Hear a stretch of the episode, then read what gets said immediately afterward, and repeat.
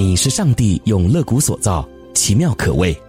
你重任在肩，被人期待和需要。不过，在这许多的角色背后，你知道自己是谁吗？知道，我是天父所爱的女儿，用生命歌唱的乐谷咏叹调。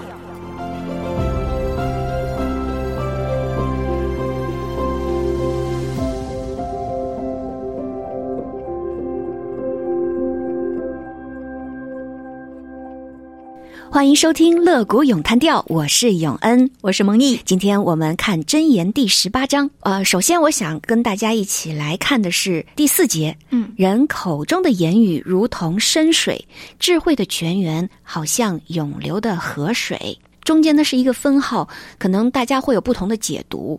人口中的言语如同深水，萌萌你怎么看？哇，深水啊！嗯那这分量很重啊，嗯哼。深不见底。对，嗯这个深不见底，就好像人他很有城府，以至于他说话你猜不透他真正的心思是怎么样。嗯，那我们常常会说，有的人他城府极深，或者呢，呃，讳莫如深，嗯，都说明这个事情不是那么的透明，查不出中间的真正的看不明白。你看不透、看不明白。对，深水呢也会给人感觉呢，就是很近。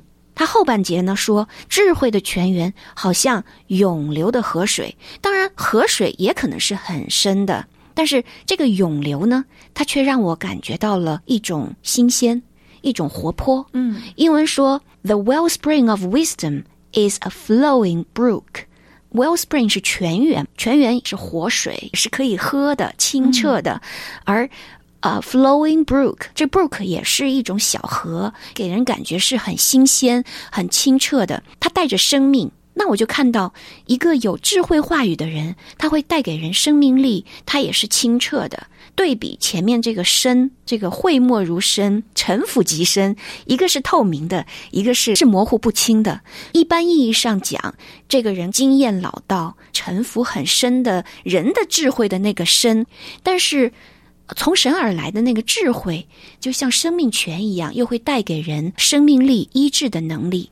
所以，我就向神做这样的祷告：我求天父可以帮助我成为一个向着神心思单纯的人，哪怕在很多的事情上可能是愚笨的、不老练、不聪明的，但没有关系。我只要向神是单纯的，我愿神将他的智慧的泉源放在我的心里。嗯，这就是我在读这句话的时候，我的一点默想。关于人口中言语如同深水，或许不同的书、不同的弟兄姐妹，你读的时候也会有不同的见解，但只是我分享我自己的一个感受。你知道这两节经文，你刚才说的时候，我就想到一个老谋深算的人，嗯，跟你说了几句话，然后回去之后，你看他说的什么意思？你琢磨了半天，啊，想不明白，你越来越困惑，他啥意思呀？这该怎么弄啊？那一个智慧的人跟你说了一句话，一下子就点豁醒你了，然开朗。你会觉得哇，这句话说的太有道理了，解决了你所有的问题。嗯，一个带给你困惑，一个带给你明朗。所以和智慧的人同行真的是很重要。阿门。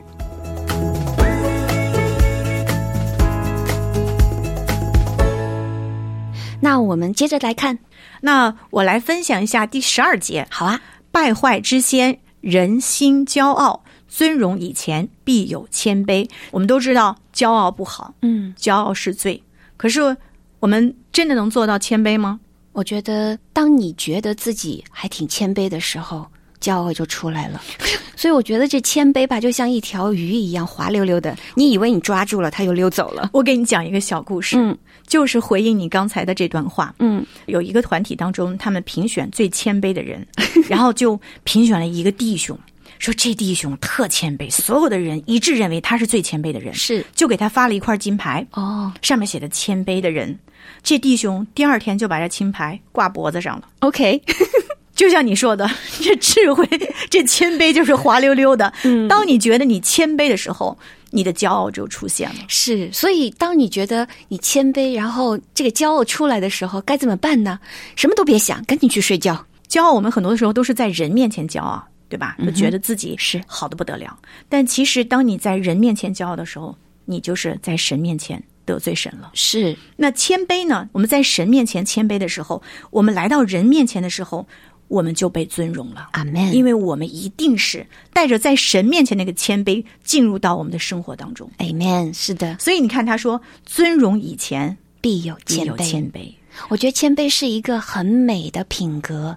我现在脑海中出现一个画面，它就像它是用非常洁白的小白花做成了一个花冠，戴在人的头上，但这是神给的，不起眼，但是它却又是那样的美好。是的，它不张扬，嗯可是会带给很多很多的力量。，Amen。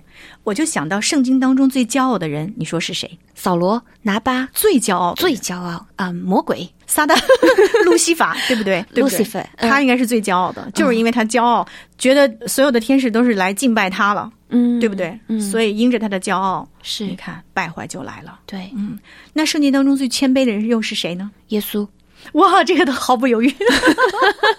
对，就是我们的耶稣。嗯所以你看两个鲜明的对比，我就想啊，我们在生活当中是不是也常常有骄傲？嗯，一定的，一定的，嗯，我们每个人都有骄傲。这就是我们的原罪。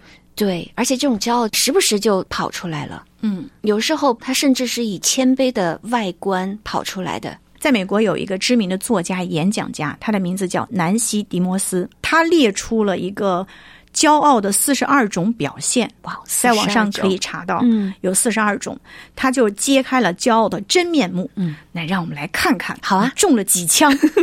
我们今天就跟大家分享前十个，好的，嗯，因为太长了，大家可以去网上去搜，然后去看看这四十二种表现是否我们都有。肯定都有。第一个，你是否会瞧不起那些不如你教育高、赚钱多、有教养或者更成功的人？嗯，第二种呢，是你是否觉得自己比另一半或者是教会的其他人更属灵？嗯，属灵的骄傲，这个基督徒好像嗯，都会有属灵的骄傲，对吧？哦，主啊，赦免。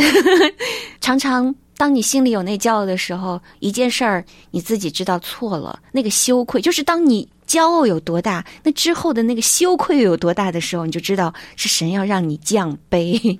对，其实最大的骄傲，你有没有发现，我们基督徒很多的时候就说：“哦，我爱神，只有我最爱神，是，是不是？”嗯，好像除了你和神的关系最好，其他的人和神的关系都不咋地。嗯，这个其实也挺可怕的。是的你不要觉得只有你爱神，嗯也不要觉得只有神爱你。嗯，嗯，这个骄傲其实我们要警醒哈。警醒。第三条是你是否会论断那些选择不同于自己的生活的方式？再有呢，就是你是否经常纠正或批评你的另一半，或者是牧师，或者是在领导职位的人。好，然后接下来呢，就你是否为自己安排的时间表、自律的程度、能够成就的工作而骄傲？嗯你觉得你自己特自律，你觉得你哎所有的事情你都井井有条，安排的特别好，但你看见一个可能跟你的生活方式不一样，嗯哎，你你就觉得嗯，不一样不行，哎，这个其实也是很大的骄傲。甚至你觉得那个人怎么没信心啊？你觉得他怎么工作安排的乱七八糟，他生活的怎么乱七八糟？嗯，其实这都是哈。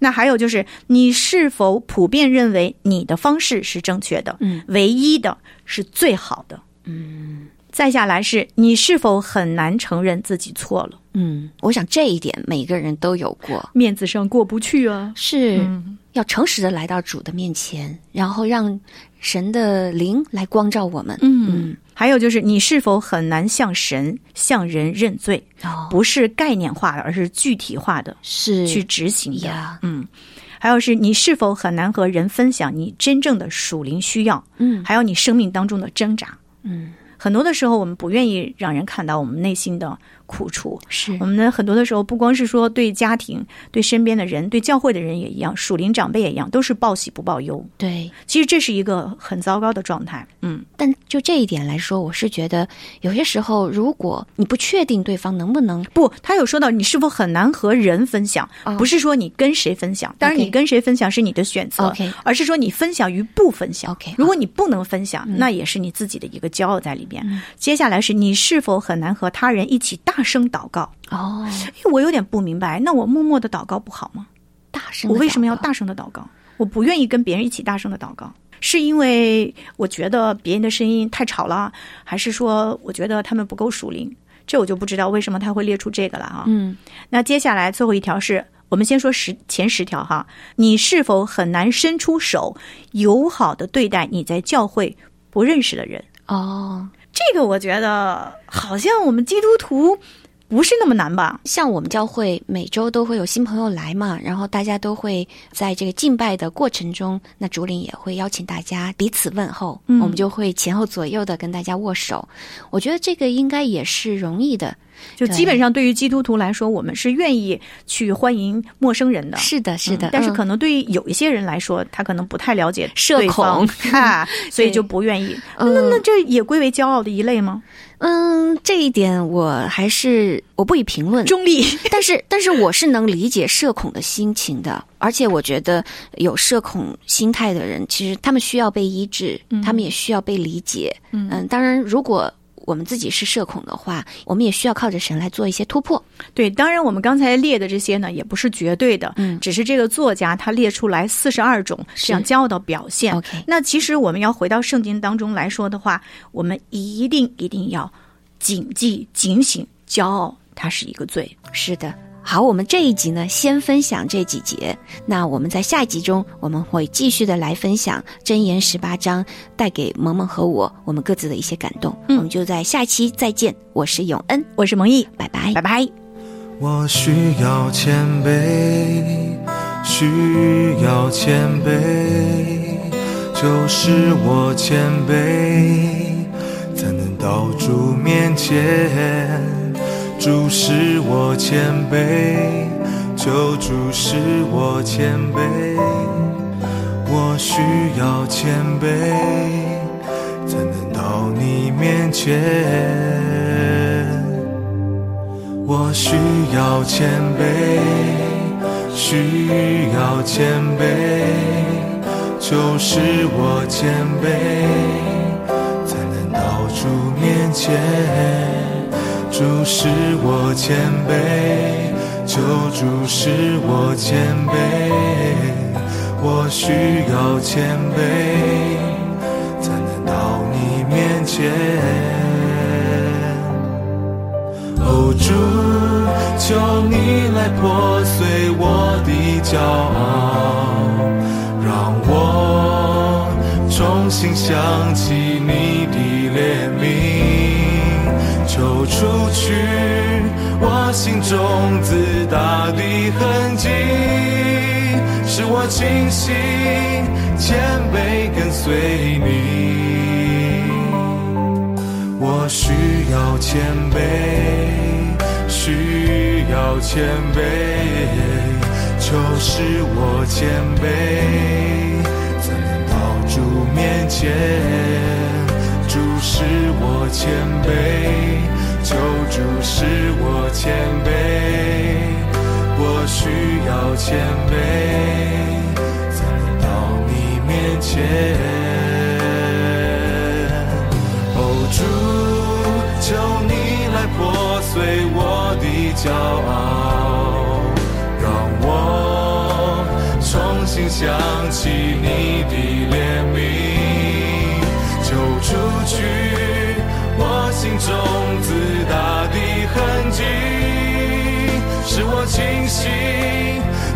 baby.